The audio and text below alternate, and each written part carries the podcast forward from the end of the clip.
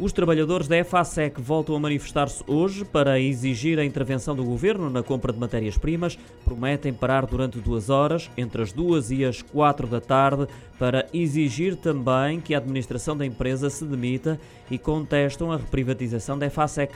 Os protestos surgem na sequência de paragens forçadas de vários setores da empresa, denunciadas pelo sindicato, segundo o qual a EFASEC tem visto a capacidade de produção comprometida devido à falta de liquidez para adquirir matérias-primas e pagar a fornecedores. À semelhança do que já aconteceu nas greves anteriores, os trabalhadores vão concentrar-se na portaria principal da sede EFASEC no Polo da Roteia, em São Mamede em Festa, Matosinhos.